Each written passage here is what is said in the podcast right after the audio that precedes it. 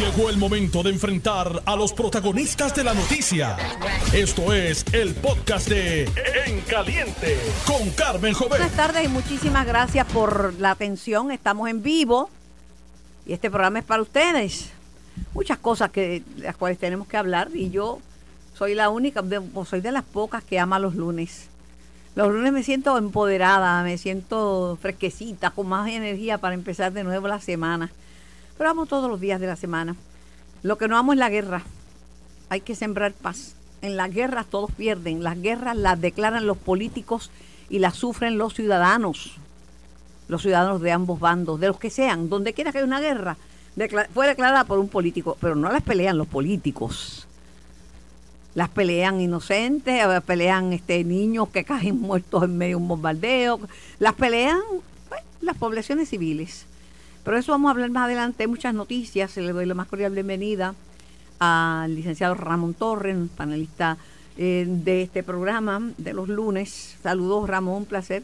Saludos Carmen, gracias por la invitación. A mí también me empieza, me gustan los lunes, pero los lunes feriados como que no me gustan tanto. Pero es que yo nunca he ido a esa feria. nunca he ido a esa feria. Nunca me han invitado porque como yo no tengo días feriados, yo he trabajado por mi cuenta desde toda la vida, yo trabajo todos los días. A mí me A pasa mí me eso. ponían trabajo antes en el Canal 6, 24, 25, todos esos días. Todos los días Teniendo trabajando. nenes chiquitos. Pero, pero lunes feriados como que no me gustan tanto. Mejor- Ay, pero mejor pero si te traes la nena, te gustan un poquito más. Ah, cierto, cierto, eso es así. Te es gané. así, eso es. Eh, el apúntame la primera, por favor, mente ahí, está maestra. el primer, ahí está el primer cantante. No, eh, estaba escuchando a Dávila Colón, ¿verdad? Y hay unos puntos interesantes que trae Dávila sobre la publicación del, del nuevo día de este fin de semana.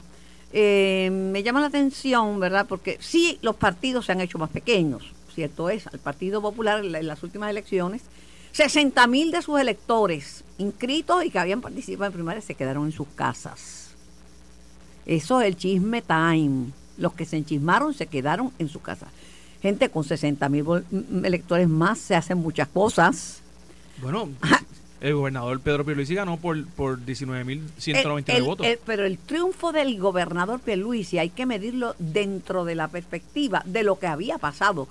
Que haya triunfado el gobernador y que haya triunfado Jennifer González Colón después del, del verano del 19, quiere decir que los estadistas pusieron por encima el tema de la estadidad, por encima de las- los personalismos y que si Ricky, que si hizo y que... Además, dejó de hacer. Exacto. Los partidos emergentes, claro que tienen gente. Pero pensar que la gente va a quitarle los votos al PNP y al Partido Popular y se los va a dar todo a, a, a- Victoria Ciudadana y, y al PIB y a Dignidad, yo creo que es llevar las cosas un poquito por los cabellos. Los partidos están chiquitos, si tienen 30 o 35%, tienen mucha gente, pero también el país es más pequeño, hay más participación política y el discurso de que todos son iguales, so- solo los nuevos son buenos, es un discurso que vende. Y un discurso que no es correcto. Bueno, pero como no han tenido un turno al bate y no los pueden evaluar, pues no pueden decir, no, porque en el año tal hicieron tal cosa. Dice, no sé.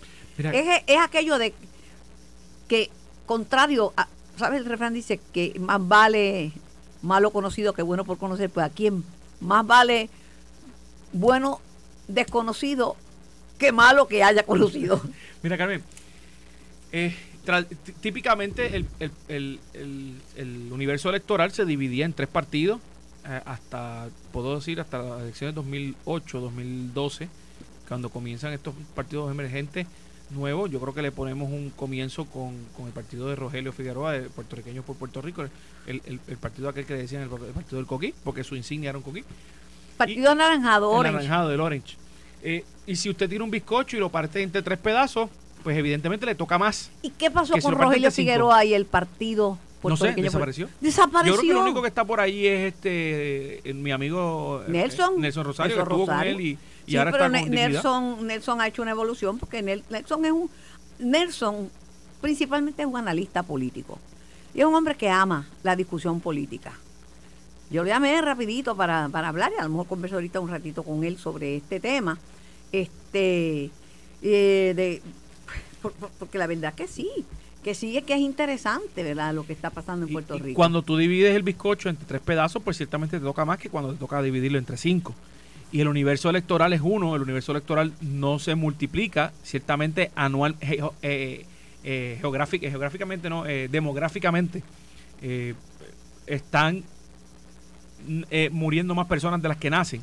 Eso es una tendencia no solamente en Puerto Rico, sino mundial. Pero mundialmente nosotros estamos séptimo en, estamos, estamos bien alto en ese sentido. Eso significa que el, el universo electoral no está creciendo, digamos que está disminuyendo. Así que es, normal y tradicional y común que los, habiendo más partidos políticos repartiéndose el bizcocho, repartiéndose el universo electoral en más partidos, pues ciertamente los partidos van a tener menos cantidad de votos. La, entrada de los partidos que le cogen voto a la gente, claro que sí. Eh, hay que ver ahora porque las primarias eh, causan estrés en los partidos políticos y aunque el Partido Proyecto de Dignidad no tiene per se una primaria, ya un poco han dejado a un lado a la licenciada Adanora Enríquez, que fue su candidata comisionada residente, que fue la que más votos sacó. Sacó más votos que el doctor Vázquez. Sí, sí, sacó. Pero cuando llega Javier Jiménez, Javier Jiménez no es de Proyecto de Dignidad, pero llegó y dijo, ah, no, yo, ah, yo, yo quiero para la gobernación. Y ah, tú eres el gobernador y se, ha quitado hasta el doctor Vázquez, que ahora dice que va o al Senado o a la comisaría residente. Y ese, ese hecho de que una candidata a la comisaría residente saca más votos que el candidato a la gobernación, que se repitió no solamente en Proyecto Unidad, también se repitió en el Partido Nuevo Progresista y en el Partido Popular fue a la inversa. El candidato a la gobernación sacó más que el candidato a la comisaría residente, lo que demuestra que los, los votantes están votando cruzando líneas y, haciendo, haciendo ¿verdad? más allá de una sola cruz. ¿verdad? Es, un en eso, es un fenómeno que, en eso estamos de acuerdo. Eh, sí, pero ese es un fenómeno, que empezó hoy y la gente empieza a seleccionar los mejores y las mejores candidatos y, candidatas. Y, eso, y eso es debido a la inmediatez, que no siempre es mala, inmediatez de las redes sociales, a la, al, al, alcance que tienen los teléfonos celulares con internet, que uno tiene en su bolsillo y puede tener más información de los, de los candidatos. Anteriormente tú dependías de lo que el candidato o el partido te pudiese llevar. Ahora uno depende de lo que uno ve a través de las redes sociales. yo no soy, no tengo, no tengo una bola de cristal, pero yo no creo que el Partido Popular esté totalmente muerto. Tiene un problema serio en San Juan, en algunos municipios, porque no hay, no se ve movimiento y dicen que tienen, pero que no tienen, y, se les está haciendo tarde. Pero que haya desaparecido. No, no, no, eso no, eso no. De hecho, el Partido Popular, que es el partido con más historia, con más estructura, con más experiencia dentro de lo que es la administración pública del país, me parece a mí que siempre desde los 60 están diciendo que el Partido Popular está en capilla del diente y cada vez que, le auguran la muerte le levantamos y ganamos elecciones. También tiene sus chismines. Oh, por supuesto, como todo, como todo. Bueno. Pero eh, en el, yo no estoy totalmente de acuerdo con lo que publicó el Nuevo Día en el día de ayer porque la realidad es que en los porcientos de votación, en los porcientos de participación, que es otro tema que toca, eh, son dos estadísticas totalmente distintas. Antes del 2016 no se computaban los que dejaban de votar en dos elecciones. Pasado el 2016 se computan los que votan, ¿verdad? Los que votan, los que han dejado de votar en dos elecciones todavía se mantienen dentro del, del, universo electoral y eso afecta ciertamente el universo cuando se va a dividir el, el por ciento pues de votantes. vamos a ver, este, vamos a ver lo que pasa. Eh, la realidad la conoce uno cuando cuenta el último voto y uno dice, ah, mira, Mira lo que pasó. Fue todo. Yo sí te puedo decir una cosa, Carmen. En estas elecciones, 2020, perdóname, 2024, van a ser distintas de 2020 y no se van a poder comparar con las 2020. Va a salir muchas más personas a votar, bien sea por descontento por lo que hay, bien sea por contentura con lo que hay, bien sea porque hay más posibilidades, bien sea porque no hay COVID, porque hay vacunas. Porque hay COVID, pero hay vacunas. Pero hay vacunas, porque ya nos conocemos lo que hay, porque ya hay tratamiento. La razón que sea, estas elecciones va a salir muchas más personas a votar y el porcentaje de votantes que se quedó en el 55%, anoche lo estaba revisando, 55.6, eh, va a subir muchísimo. Yo creo que yo coincido, contigo. Eh, y hay interés en salir a votar y todo, y van a sacar ahora. Un partido que para mí resulta sumamente interesante por lo novedosa de su campaña y por el atractivo y por el interés que generó, es partido eh, Victoria Ciudadana.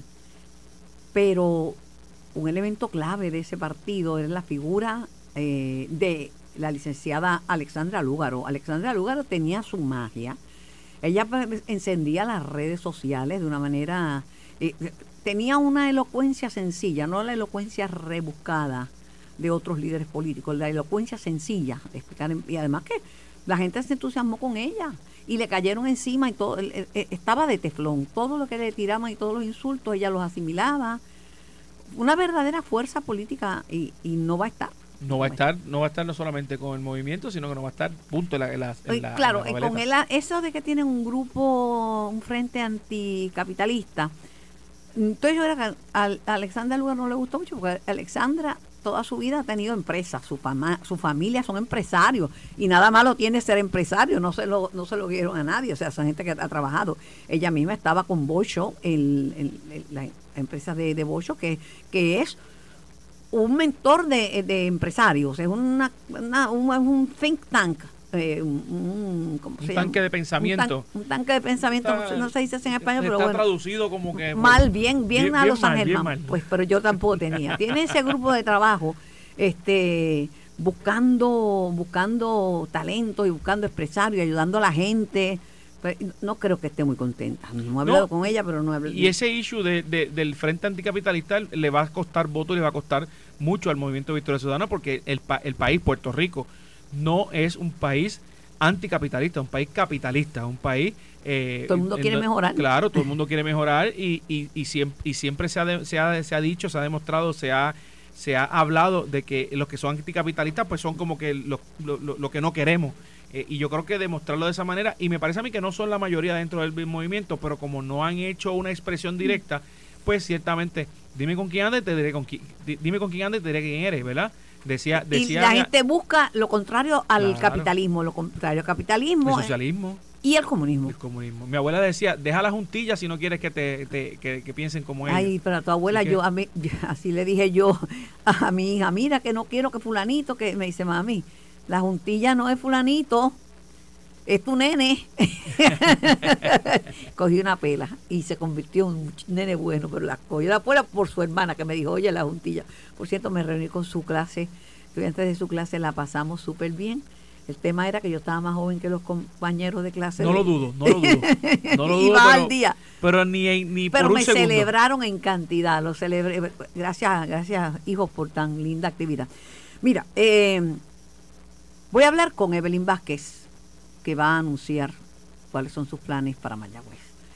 Por otro lado, José Guillermo Rodríguez se apuntó una bien importante, porque lo que tiene por abogado es De lo mejor, lo mejor. un monstruo. Lo mejor. Un monstruo. Yo conozco personalmente al licenciado Padilla y he tenido la oportunidad de ver casos con él y en contra de él. Yo Y lo conozco bueno, bien, pero, bueno. pero lo conozco, pero más que eso, creo que es un fanático mío. Tengo la impresión de que un seguidor mío. No tengo, no tengo duda. Y que más si es del oeste, es del No, suroeste. no, pero, pero Harry Padilla, es de Cabo Rojo, Puerto Rico. Ja- Harry Pa- residente en el pueblo donde las piedras cantan, en Aguarilla, él llevó a la investigadora del Contralor a decir que se equivocó con los números. el Llevó a, en el informe a testigos a decir que en verdad sí se habían recuperado los dineros. Lo llevó a que con su boca repitieran lo que había dicho el FBI, que era que José Guillermo Rodríguez Era una víctima.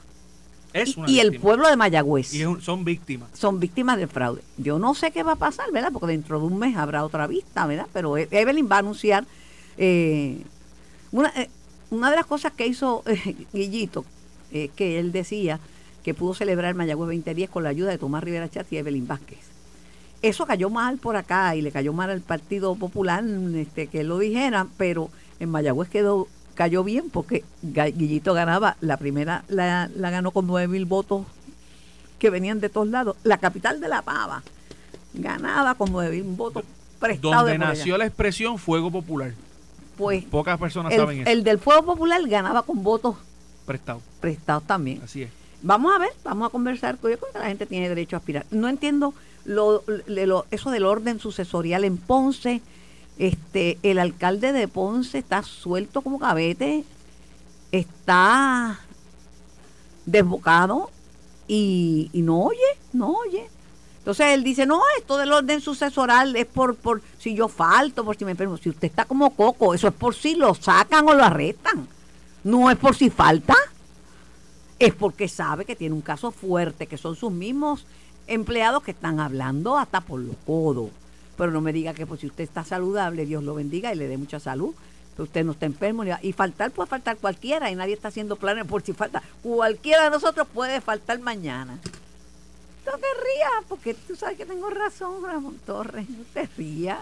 No, ciertamente. Yo creo que yo creo que de, esa situación en Ponce, eh, yo creo que, que, que lo más lo más preocupante no es eso. Lo más preocupante es que se llama a la legislatura para eh, eh, atender una, una, una legislación municipal y no y no se tienen los votos. Eso de que se van a aguantar, para, es que no, no habían los votos para, para, para, para autorizarla. Así que, eh, ¿qué está pasando? Si es que hay unos que están están con el alcalde y otros que no están con el alcalde, pues yo creo que eso es lo que, lo que quizás puede levantar un poco más de suspicacia y lo que al final del día le da gasolina al fuego que prenden los, los, demás partidos. Yo creo que el primer, el primer error del alcalde fue sacar del panorama a Carlos Vizcarrullo por supuesto. Deso, desoír lo que le están diciendo, porque ya, ya sabían el Partido Popular lo que se avecinaba. Y el error del Partido Popular es no ponerlo en cintura, porque la verdad que ha cometido muchos desaciertos. Mucho, y Ponce es importante, todos los pueblos son importantes, pero Ponce es la segunda ciudad en importancia del, del país. ¿no? Sí, ¿Y cómo que ustedes han dado por perdido San Juan? No, San Juan, San Juan hay su candidato o candidata que próximamente estará haciendo el anuncio. El próximamente es lo que me preocupa porque están más atrás. no, estamos. Sí, porque ya Miguel Romero se estableció. Bueno, pero Miguel Romero es Que llegaron últimos ustedes en las últimas elecciones, últimos, no, llegaron últimos porque no había otro lugar. Último llegó este el PIB. Último llegó el PIB, el del junte, el que quiere juntarse con, el, movimiento. Eso es un golpe bajo. tengo que defenderme. no, puede, no, puede ser no puede ser defensa nada más. Tengo que defenderme. es un golpe bajo, pero te quedó, te quedó regular, te quedó un poco regular. Pero eso es un golpe bajo, ¿verdad? Un golpe bajo. Este, el, el tema, el tema no, el tema es que bueno, llegó en tercero y eso no, no en el Partido Popular un partido mayoritario, no puede ser que Victoria Renal y, bueno, y, dice que dicen que por poco gana, que eso, ahora van a investigar unos votos, unas inscripciones. Yo digo, ¿por qué no los recusaron antes? Es mi pregunta. Eso, desde que yo estuve en la comisión se hablaba que había unos, unos 3.000, 3.500 votos. ¿Y por qué no lo recusaron? Yo, eh, es, es, una alegación que se hace, que siempre se hacía dentro de la comisión. Me parece que eso lo que hacía, a esos que van dirigidos en este momento. Eh, el periodo de recusación comienza el primero de enero del año electoral, así que estamos todavía en tiempo. Eso, eso sucederá ahora cuando, cuando acabe el año, cuando comience el año nuevo, el próximo año, y veremos a ver si es cierto o no es cierto. Si es cierto, pues tienen un problema, porque eh, el, haber alegado que se vivía en un sitio y haber votado, pues yo creo que... que, contestan, ah, pero, pero Ricardo Rosselló hizo lo mismo. Yo no oh. creo que sea lo mismo. No, porque Ricardo Rosselló no le contamos el voto, que es la gran diferencia. Nos dimos cuenta y no se lo contamos. ah, eso no es lo mismo. Eh, no es lo mismo. No es lo mismo, como dice Alejandro Sanz. Bueno, celebró su asamblea el Partido Republicano de Puerto Rico, revalidó el amigo Ángel Cintrón eh, como presidente, eh, estuvieron como oradores, allí estaba Fortuño, estaban muchas personalidades eh, del, Partido Republicano en Puerto Rico. estaba Jennifer González, que se dirigió a los que participaron en el Hotel Caribe Hilton de esta, de esta asamblea. Y el general José Reyes, quien se lució durante la pandemia, una persona de un buen temple, una persona trabajadora, y, es general del ejército de Estados Unidos, adscrito al Pentágono. Cuando yo le llamaba, me decía, no, es que tengo mi reunión en el Pentágono. Y decía, la verdad que el individuo se mueve. Este, lo que dijo es que una vez usted es militar, usted es militar para toda la vida. Una vez usted es un soldado, va a ser soldado siempre. Y yo lo, lo que veo frente a mí es un ejército estadista. Eh, parece que va a ser el compañero de papeleta, pero ella dice que va a anunciar cuando con su compañero o compañera de papeleta. Bueno, eso parece, eso parecería ser lo que sucede, de lo que sucedió. Pero yo creo que lo más importante, como decía alguien que yo conozco bien, no es lo que se ve ni lo que se dice. Lo que no se ve y lo que no se dice de lo que pasó el fin de semana es que la primaria del PNP y la pugna entre Jennifer González y Pedro y Pedro Pierluisi está arrastrando no solamente al PNP, sino ahora también al Partido Republicano, porque fíjate que ha habido un montón de, situaciones. Pero Ángel fue muy claro en que según el reglamento el partido no va a aprobar ni favorecer ni a uno ni a otro. Y yo creo que está correcto en ese sentido. Salió el- Quiquito, el- le dice, el reglamento no dice eso. el- y yo creo que está correcto el, el licenciado Cintrón en ese sentido, pero fíjate cómo esa misma situación arrastra al Partido Re- Republicano en Puerto Rico y así mismo pasará con el Demócrata, porque en el Demócrata también hay líderes PNP, en quién apoya a quién y fíjate cómo lo han llevado hacia, hacia, la, hacia la esquina, hacia, la, hacia el área donde eh, está la discusión entre, entre, entre el, bando de Jennifer González y Pedro eh, Pierluisi. El general Reyes no podía entrar a la política mientras estuviera en la milicia, no descartó convertirse en el compañero de papeleta de la comisionada residente. Hoy también vamos a tener un diálogo importante sobre la situación en el Mediano Oriente, las luchas entre Israel y Hamas y, y las repercusiones mundiales de esa, de esa lucha. Yo hago un voto por la paz, la paz para todo el mundo, la paz para todos y respaldo a los a los a los que se convierten en mediadores y a los que recuerdan que la diplomacia es el vehículo para resolver muchos conflictos. Eh, hablar de más guerra y pensar que ah, con más armamento se reduce, podemos caer en otra Ucrania que lleva dos años y los logros son muerte, muerte y sangre. No hay, no hay ganadores ni vencedores, hay destrucción, muerte, hambre. Voy a hablar de eso más adelante, cuando regrese la senador, ex senadora Evelyn Vázquez anuncia en este programa lo que se propone hacer de cara a las elecciones del año. Estás escuchando el podcast de En Caliente con Carmen Jovet de Noti1630. Por Noti 1630 M y por el 94.3 FM en vivo hasta las 4 de la tarde. Tengo en línea telefónica a la ex senadora Evelyn Vázquez. Buenas tardes, Evelyn. Saludos, muy buenas tardes a ti, Carmen, y a toda la audiencia. Bueno, eh, se ha regado como la pólvora que vas a aspirar a la alcaldía de Mayagüez por el Partido Nuevo Progresista en las próximas elecciones.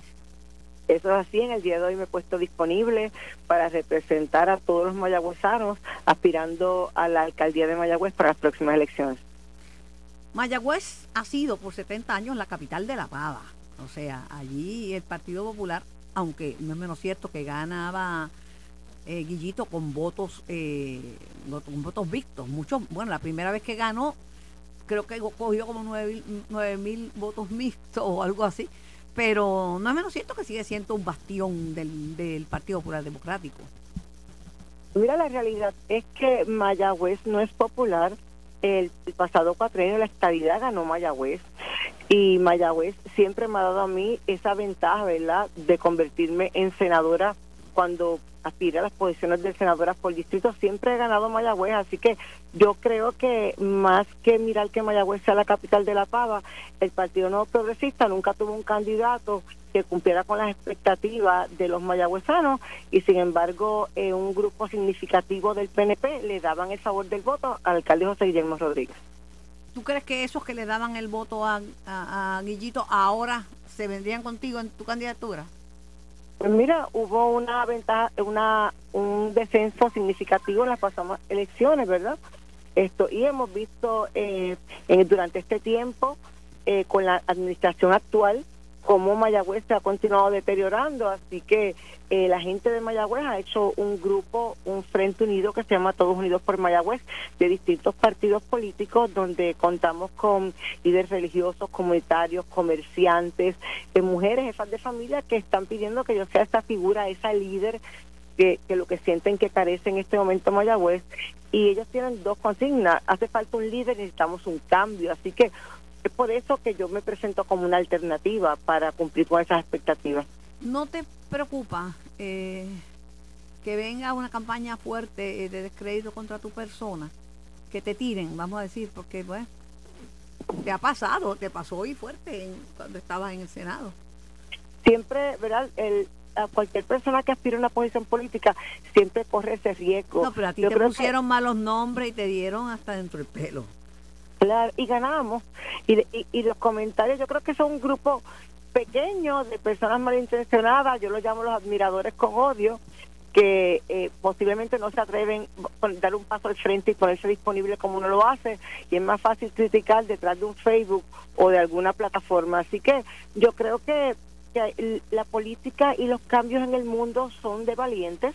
Yo soy una mujer valiente, yo no le temo a las transformaciones y yo creo que en este momento de, desesperanza de Mayagüez hace falta alguien con carácter, con experiencia y que haya demostrado que Mayagüez es primero y así yo lo he demostrado siempre, por eso siempre trabajé de la mano poniendo a Mayagüez primero con José Guillermo Rodríguez porque las necesidades de Mayagüez tenían que ser la prioridad.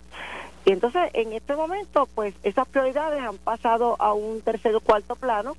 Vemos como estamos a punto de perder eh, los el Hospital Centro Médico de Mayagüez, el Hospital San Antonio de Mayagüez, patrimonio del municipio, como lo es también el, Palacio de Mayagüez, y las prioridades que tiene la administración actual no son pagar las deudas, no es la salud del pueblo, no es la seguridad del pueblo, son las fiestas, es pagar sobre 3 millones de dólares en asesores, millones de dólares en fiestas y no atender la salud, seguridad y educación de nuestra gente. Pero, yo recuerdo que el alcalde de Mayagüez, José Guillermo Rodríguez, era muy diferente con, los senadores del PNP, con, con, Tomás Rivera Chatz y, con, y, con, y contigo también.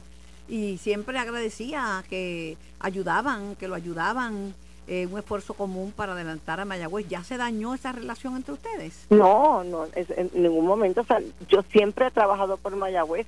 Yo le agradezco que me permitiera trabajar por Mayagüez, ayudar a todos los mayagüezanos. Nosotros pusimos primero a Mayagüez sin mirar colores y banderas. O sea, la necesidad del pueblo no tiene colores, no tiene bandera, tiene compromiso. Y ese compromiso es convertirlo en acción.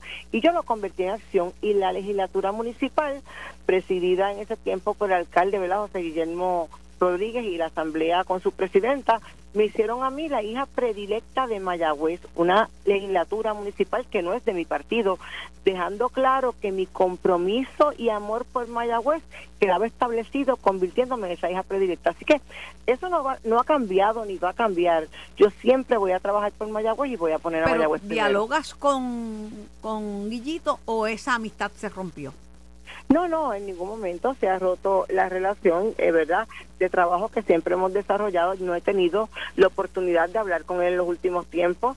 Esto, ese espacio no se ha dado, pero estoy segura que en cualquier momento eh, podamos conversar. Eh, con mucho gusto, yo soy una persona eh, muy agradecida, le envío vibras positivas siempre a él y a su familia. Yo creo que, que de, es de humano, ¿verdad?, identificarse con las necesidades del pueblo, con lo que la queja y le preocupa al pueblo y esto es lo que en este momento a Mayagüez la quejan otras cosas, le preocupan otras cosas. Y, y es como te decía, el tema de seguridad, es el tema de salud y es el tema de la educación. Carmen, en Mayagüez en un principio teníamos más de 100 policías municipales, ya quedan 36. Todo el mundo sabe que en Mayagüez había una balacera en los pasados meses en todas las esquinas y no hacen nada. Tienen un presupuesto de 69 millones de dólares generados por el municipio, una asignación por tres años consecutivos del, del gobierno central de 48 millones de dólares, lo que suma más de 100 millones de dólares, y no se atiende los asuntos importantes de salud, de educación, donde el tema de la seguridad pasa un tercer plano, donde Mayagüez está sucio, donde no hay alumbrados en Mayagüez, donde nuestros envejecientes tienen que irse a vivir asilos porque tienen un, un bill, una factura de luz y de agua tan elevada que lo que generan mensualmente no les da para pagarla, tienen que escoger pero, entre para ti, Guillito Rodríguez, no se hace nada. Para ti, Guillito Rodríguez ha sido un buen alcalde o no? Mira, José Guillermo Rodríguez tuvo años de gloria para Mayagüez. Eh, nosotros en este momento el alcalde no es el que está dirigiendo la ciudad, así que yo creo que es momento de retomar las riendas de Mayagüez, llevar a Mayagüez a un puerto seguro, que la gente le regrese esta confianza a la gente de Mayagüez de que hay un líder con carácter, con conocimiento, con experiencia, con relaciones no solamente aquí, sino en Washington para traer ayuda a Mayagüez. Y cualquier persona que aspire, Mayagüez no está en estos momentos eh, presto para inventar, para improvisar. Y yo he tenido esa oportunidad, ¿verdad? No solamente en Puerto Rico, en Washington, y las relaciones internacionales que he desarrollado en estos pasados tres años como cónsul de paz de Latinoamérica me ha permitido hacer unas relaciones eh, gubernamentales en otros países y unas experiencias de vida para que el dolor de la gente de Mayagüez yo lo sienta en la piel, que yo que puedan sentir como ellos sienten ponerme sus zapatos y trabajar y luchar para ellos con las prioridades que merece la gente de Mayagüez. Hay una de, los últimos desenvolvimientos en el caso de, de alcalde de Mayagüez, pues parece que podría salir bien porque un principales testigos dijeron que se habían equivocado con los números y, y que reconocían que él eh, Mayagüez y Guillito habían sido víctimas, no, no los que ocasionaron el fraude y que sí habían empezado las obras en el hospital de trauma. ¿Tú crees que pueda reivindicar su, su imagen si sale bien de este caso? Mira, la verdad siempre debe prevalecer. Y yo creo, ¿verdad?, que, que en este momento está desfilando toda la prueba.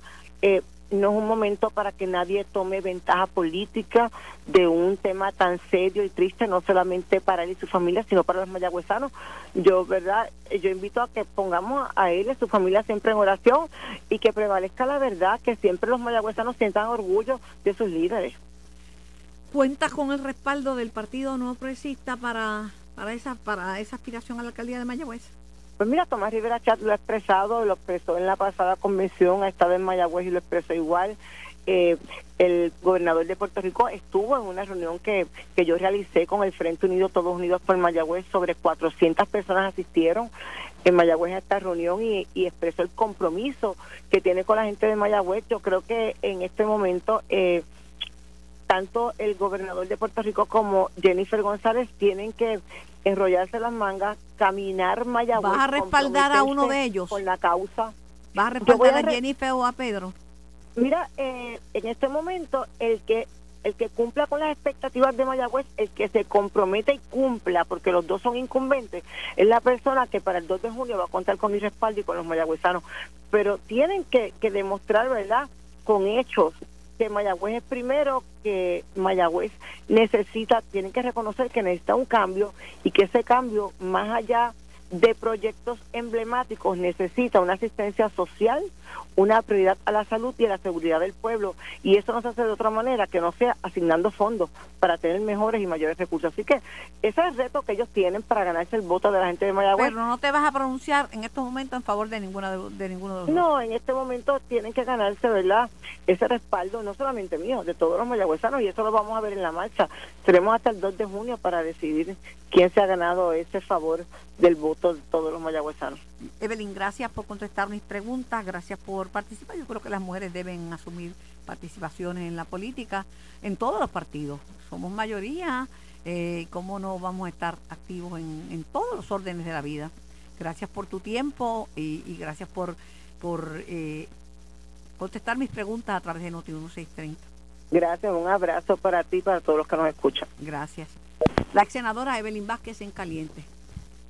Ramón, eh, hoy yo voy a hablar con el, licenciado, eh, eh, que es tremendo, el abogado que representa a, a Guito, el licenciado Jari Padilla, muy respetado, muy respetado entre sus colegas, entre fiscales y abogados defensores, que le ha dado como una, vuelta, un twist, como dicen los americanos, al caso de Guillito, que llevó, como le decía yo a Evelyn Vázquez, a,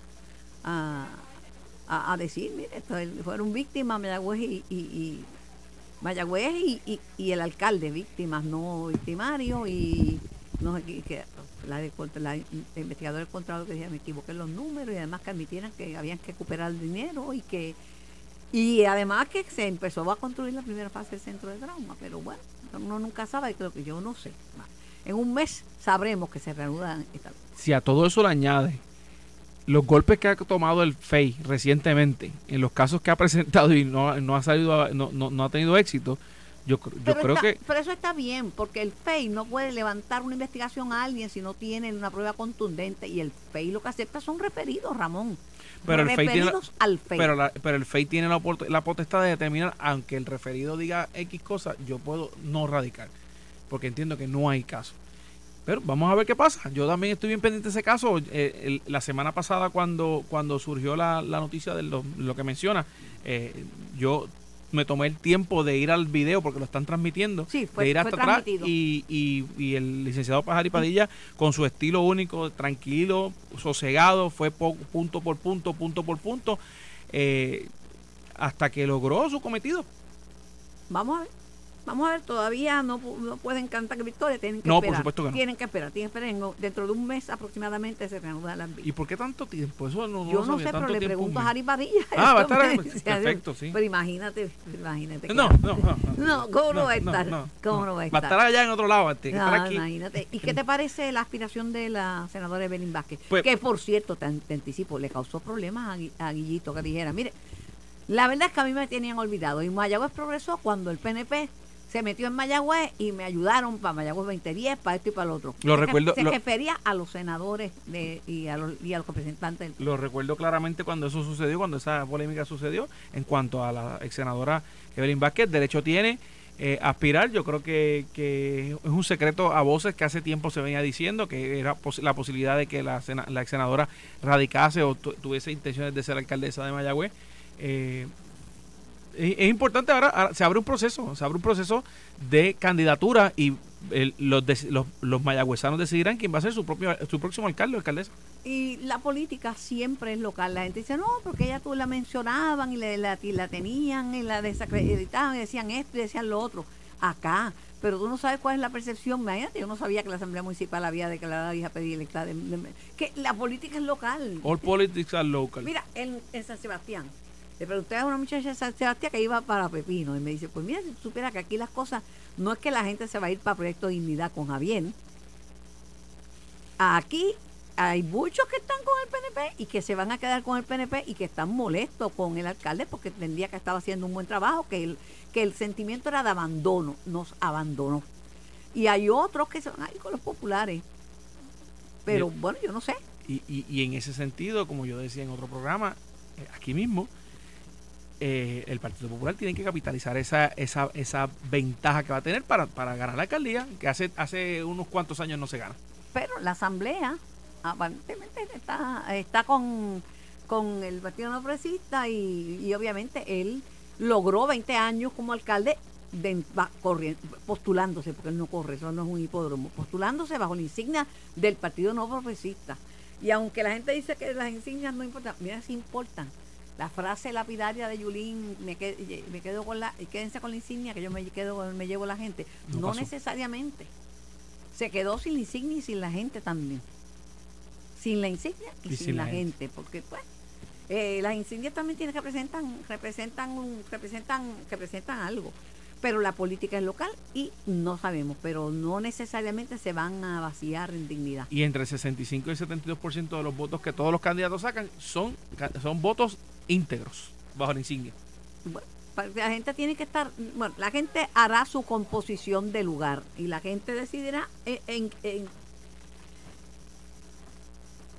po- la gente va a decir, va a tomar su decisión, esto es prematuro, esto está empezando, claro que eh, el, el énfasis es en la, la primaria candente en el, en el en el Partido Nuevo Progresista, pero bien la primaria también, porque no pudo convencer Charlie Delgado a los populares para que fuera él el candidato y no hubiera primaria, aunque sé que tiene mucha gente Charlie, y aunque es conocido, y aunque participó.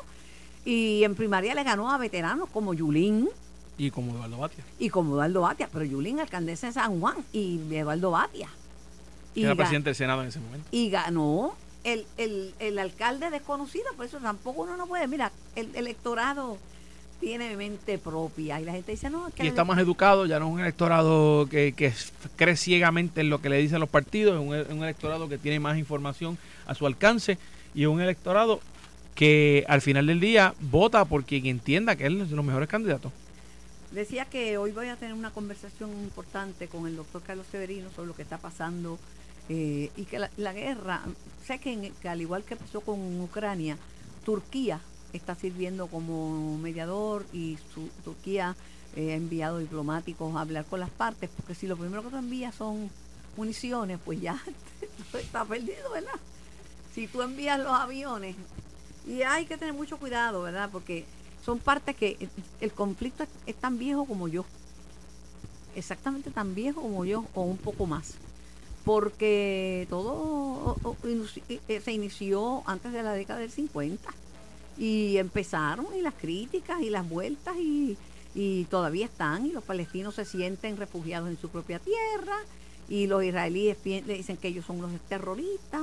y están los grupos fundamentales, eh, fundamentalistas religiosos de que eso es malo en cualquier lugar, por eso yo creo en la separación de iglesia y Estado, porque el fundamentalismo y la religión, ya lo dice la misma Biblia, a Dios lo que es de Dios y a César lo que es de César, pero tú sabes que hay, hay muchas religiones que el líder político es el mismo líder religioso y ahí vienen las culturas fundamentalistas, pero, pero la gente es gente. Y los que mueren son niños, mujeres, seres humanos como tú y como yo, de los dos lados. Y, y es interesante, voy a, estar, voy a estar bien pendiente de esa entrevista con el doctor Severino porque me parece que es una de las personas que mejor domina el tema en Puerto Rico, una persona que, que, que sabe, de lo, sabe del tema eh, y, y que ciertamente su opinión va a ser muy valiosa para, para los que estamos ¿verdad? así pendientes a lo que, a lo que está sucediendo. Y, y en Puerto Rico hay una comunidad palestina Sí, bien grande, bien grande, ¿sabes? bien grande. Yo creo que aquí por milla cuadrada hay más restaurantes árabes que en muchos sitios. Y eh, si tú vas a la plaza del mercado de Río Piedra, la mayoría, muchos comerciantes son palestinos. Desde que la época en que yo estudiaba en la Universidad de Puerto Rico, yo conocía a muchos allí porque yo vivía cerca de la plaza, iba, iba a comprar en las tienditas y en los, los mercaditos de, de, de los, de los árabes. Y también hay una comunidad judía poderosa y grande en Puerto grande. Rico. O sea, es triste. este No, el conflicto, el conflicto está a, a- a muchas millas de distancia de aquí, pero afecta a todo el mundo eh, y, ciertamente a Puerto Rico va a afectar en alguna manera. Eh, no solamente por las comunidades que vivan aquí, que sean parte de esas de esa etnia, sino también de, de- ya, ya vimos cómo alegadamente el petróleo va, se va por la especulación Claro, en el, pero en el pues, área. el petróleo siempre va a ser así, porque antes de que hubiera esa guerra, tú sabes que ellos decidieron controlar la producción. Y al controlar la producción y haber una demanda tan grande, pues subió el precio. Por eso que yo te di- yo busqué una otro, yo busqué un combustible gratis para El sol, el sol. Ah, sí, de cachete. Una imagen bien bonita que vi y le di forward, me la envió una amiga por Facebook. Es un niño palestino abrazando a un niño judío. Están los dos de espalda. Eh, eh, eh, me- conmovedora. La niñez es fantástica porque no, no, no está, no tiene ningún tipo de, de, de- de- No. de maldad ni de Juegan, de los prejuicio. niños juegan, los niños juegan, los adultos crecemos y dañamos muchas cosas. Esto fue el podcast de En Caliente con Carmen Jovet de Noti1630. Dale play a tu podcast favorito a través de Apple Podcasts, Spotify, Google Podcasts, Stitcher y notiuno.com.